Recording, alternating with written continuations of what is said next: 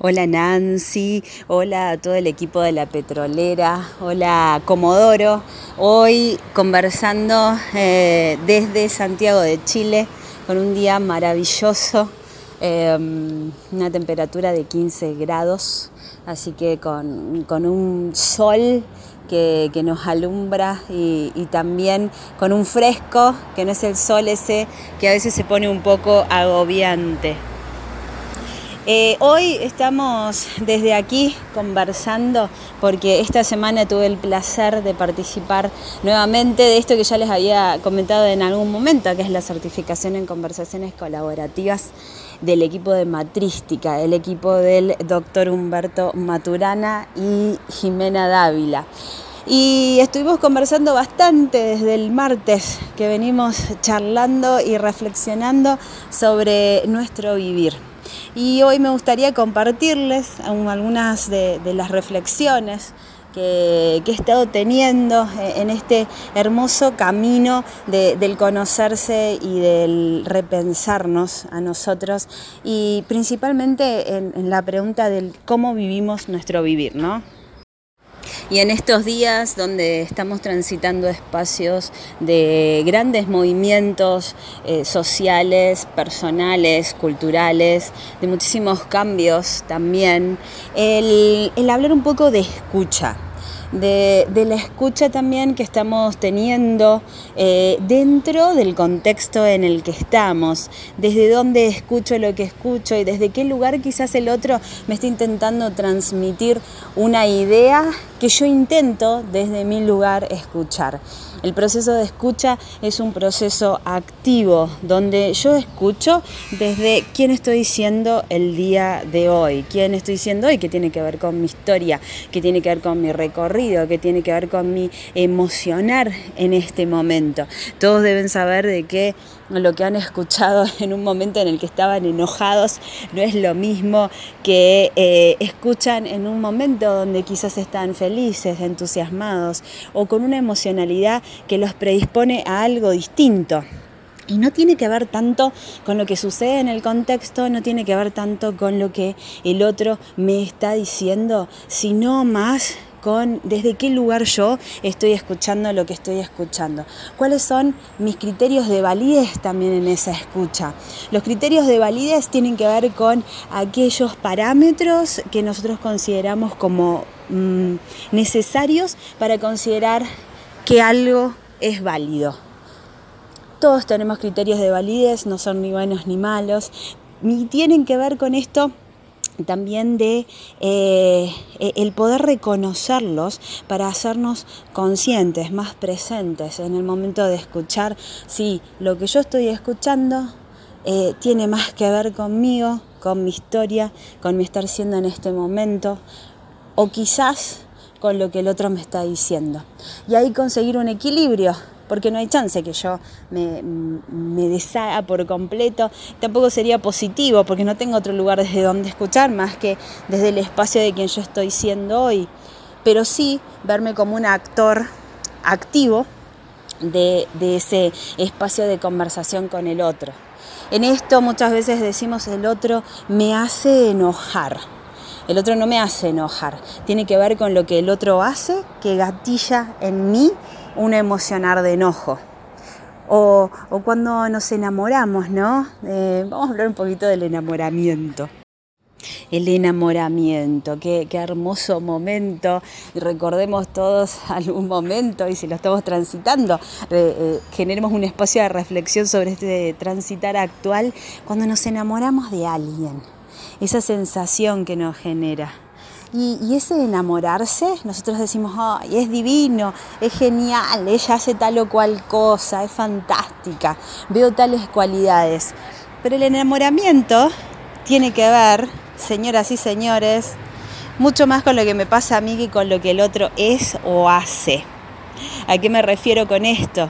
Nosotros nos enamoramos de quiénes somos nosotros cuando estamos con esa persona, con esa persona que podemos llamar Z no de la persona Z. A ver si, si acá me, me doy a entender tiene que ver con cómo yo me siento cuando estoy con esa persona Z y no necesariamente con eh, una conexión directa con lo que esa persona Z es o hace. Yo me enamoro de quién soy yo cuando estoy con vos lo cual también hace, al igual que él escucha, un proceso súper activo, donde yo no, no soy un receptor pasivo de lo que sucede en mi contexto o en mi entorno, sino que estoy participando 100% de manera activa. Ahora, ¿cómo llego yo a eso? Llego también a través de un espacio de, reflexión. Eh, cuando mm, en las parejas sucede esto que dicen, bueno, se, se fue el amor, él ya no es lo que era, ella ya no es como era en un principio. Yo he escuchado parejas que dicen incluso hasta, me engañó, porque antes era de una determinada manera y ahora es de otra. El otro es como es, hace lo que hace y claramente está en un proceso de cambio constante. No podemos pedirle al otro que sea exactamente igual que hace cinco años atrás cuando nos conocimos, hace diez años atrás, o mucho, no, no sé si peor, pero 20 años atrás, ¿no? Los dos estamos en un proceso de cambio. Y así como el otro no es el mismo, yo tampoco soy la misma que era en aquel entonces. Y cuando llegamos a ese punto de, reflexión y a vernos como personajes activos en este mundo que estamos creando, eh, viene, viene la pregunta, viene la pregunta al espacio relacional de qué quiero conservar, qué quiero conservar en este vivir que tengo con vos, que quiero conservar en este vivir cotidiano que tengo con mi familia, que tengo con la organización en la que estoy.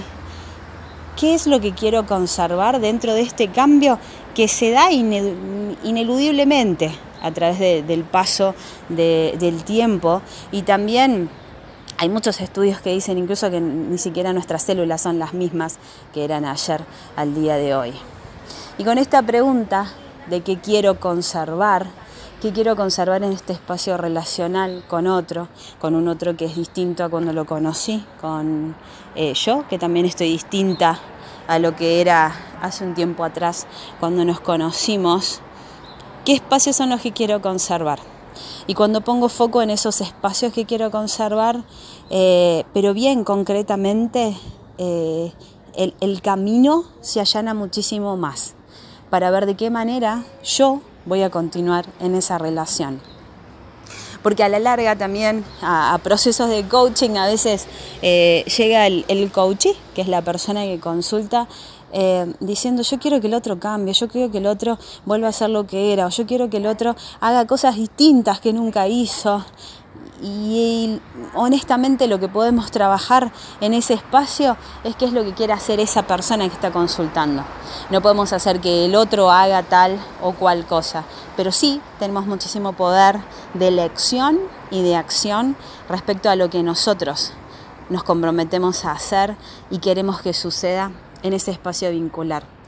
Y ahí quizás abrir una conversación cuando yo tengo claridad sobre qué quiero conservar en esta relación. Abrir una conversación con esa persona con la que tengo la relación, porque a veces abrimos conversaciones con el vecino, abrimos conversaciones con el kiosquero y en realidad la conversación es con nuestra pareja o, al revés.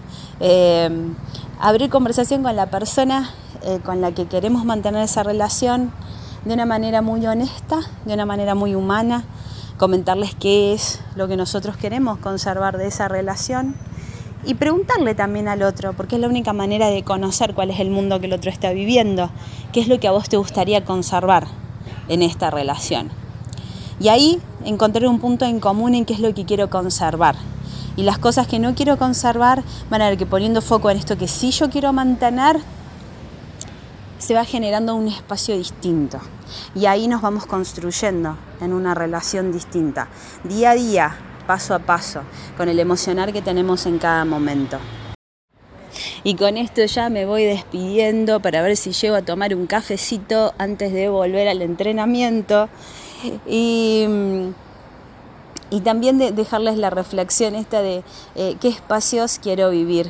Y también si, si elijo el vivir, que hoy estoy viviendo, que no nos lleve la deriva por, unos caminos poco reflexivos. Eh, y acá se entrecruza la reflexión y la acción. Como seres humanos tenemos el enormísimo poder y también responsabilidad de poder reflexionar sobre nuestras, nuestro accionar cotidiano, sobre nuestro vivir. Y, y acá una frase que en algún momento leí en algún lugar, que la acción sin reflexión es una tragedia, pero también quedarnos en el espacio de reflexión sin acción simplemente se convierte en un sueño. Así que aprovechemos este espacio que tenemos de poder repensarnos, de poder cambiarnos de balcón, como dice Jimena Dávila, mirarnos en nuestro hacer cotidiano y desde ese, desde ese lugar, muy conscientes, decidir qué es lo que queremos para nuestras vidas. Les mando un abrazo enorme, beso gigante Nancy. Dentro ya de, muy poquitos días, eh, una semanita y media más o menos, nos estamos viendo por la ciudad de Comodoro Rivadavia y hoy también dejarles el espacio que cualquier duda o consulta que, les surja pueden contactarse con, con nuestro número también si así lo desean es 297-516-14. Les mando un beso gigantesco con este día maravilloso y en una enorme gratitud de poder conversar nuevamente con ustedes.